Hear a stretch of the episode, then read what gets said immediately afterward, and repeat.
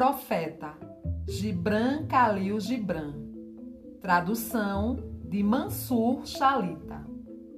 Ao Mustafa, o eleito e o bem-amado, que era uma aurora em seu próprio dia, esperava havia doze anos, na cidade de Orfalece, o regresso de seu navio que o levaria de volta à ilha onde nascera. E no ano décimo segundo, ao sétimo dia de Ailu, o mês da colheita, galgou o monte fora da cidade e olhou para o mar, e deparou com o navio chegando com a névoa. Então, as portas de seu coração abriram-se, e sua alegria voou longe sobre o mar. E, fechando os olhos, orou no silêncio de sua alma. Mas, ao descer o monte, foi invadido pela tristeza e pensou no seu coração: Como poderei ir-me em paz e sem pena? Não, não será sem um ferimento na alma que deixarei esta cidade. Longos foram os dias de amargura que passei dentro de suas muralhas, e longas as noites de solidão. E quem pode despedir-se sem tristeza de sua amargura e de sua solidão? Muitos foram os pedaços de minha alma que espalhei nestas ruas, e muitos são os filhos de minha ansiedade que caminham desnudos entre estas colinas, e não posso abandoná-los sem me sentir oprimido e entristecido. Não é uma simples vestimenta que dispo hoje, mas a própria pele que arranco com minhas mãos. E não é um mero pensamento que deixo atrás de mim, mas um coração enternecido pela fome e a sede. Contudo, não posso demorar-me por mais tempo. O mar, que chama a si todas as coisas, está chamando e devo embarcar. Pois permanecer aqui, enquanto as horas se queimam, na noite, seria congelar-me e cristalizar-me no molde. De bom grado, levaria comigo tudo o que aqui está, mas como fazê-lo? A voz não leva consigo a língua e os lábios que lhe deram asas. É isolada que deve procurar o éter. É também só e sem o um ninho que a águia voa rumo ao sol. E quando atingiu o sopé da colina, virou-se novamente para o mar e viu seu navio aportar. E no convés agruparam-se os marinheiros, os homens de sua terra natal. E sua alma gritou e disse-lhes: Filhos de minha velha mãe, que correis na crista das vagas impetuosas. Quantas vezes navegastes nos meus sonhos? E agora chegais ao meu despertar, que é meu sonho mais profundo. Disposto, encontrais-me a partir, e minha impaciência de velas desfraldadas está à espera do vento. Tomarei apenas mais um hausto de ar neste recanto sereno. Volverei para trás somente mais um olhar afetuoso. E, Logo após, juntar-me-ei a vós, marujo entre marujos.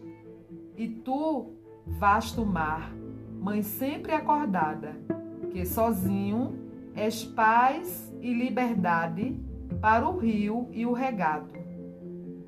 Uma só volta fará ainda esta corrente, um só murmúrio sussurrará ainda nesta clareira.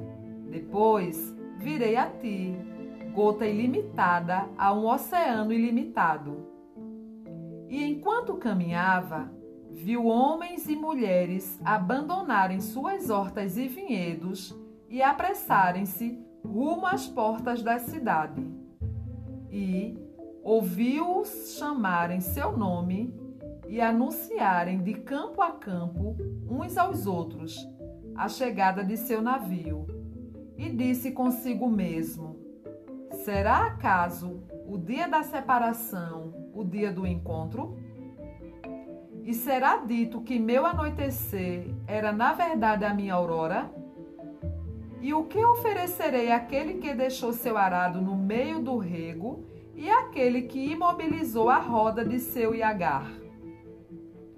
Converter-se-á meu coração numa árvore de abundantes frutos, que colherei e lhes distribuirei? E correrão meus desejos como um manancial, onde lhes encherei os copos? Sou acaso uma harpa para que em mim toque a mão do Onipotente? Ou uma flauta para que seu sopro me atravesse?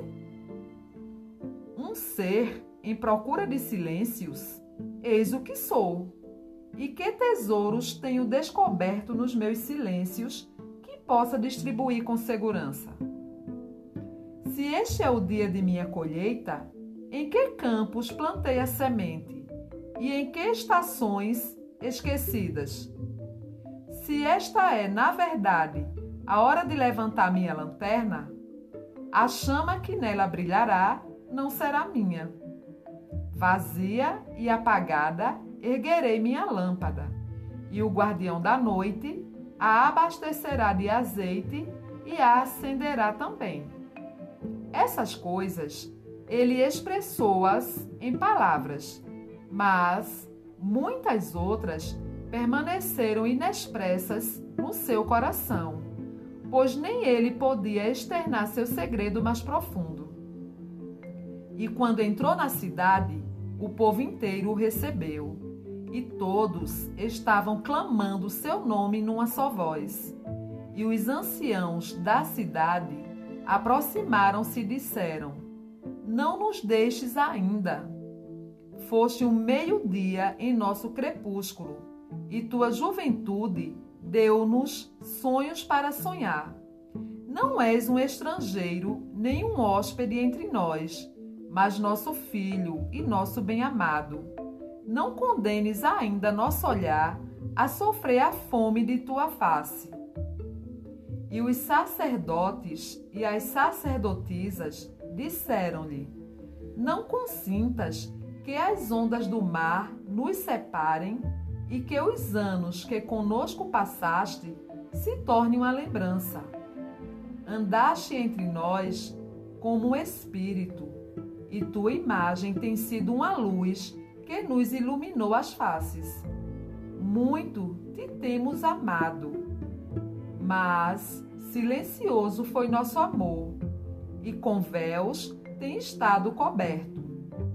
Agora, porém, ele grita e chama-te em alta voz e quer revelar-se a ti, pois assim tem sido sempre com o amor.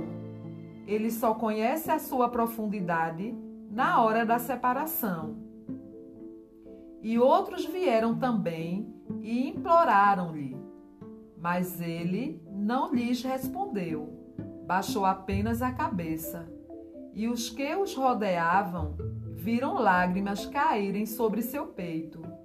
E caminhando com o povo, chegou à grande praça em frente ao templo.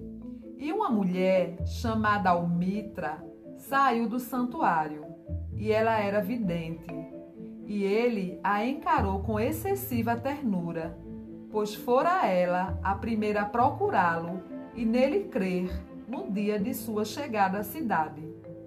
E ela o saudou, dizendo: Profeta de Deus, em procura do infinito, quantas vezes sondaste as distâncias à espera de teu navio? E agora teu navio chegou, e tu deves partir Profunda é tua nostalgia pela pátria de tuas recordações e a morada de teus desejos maiores.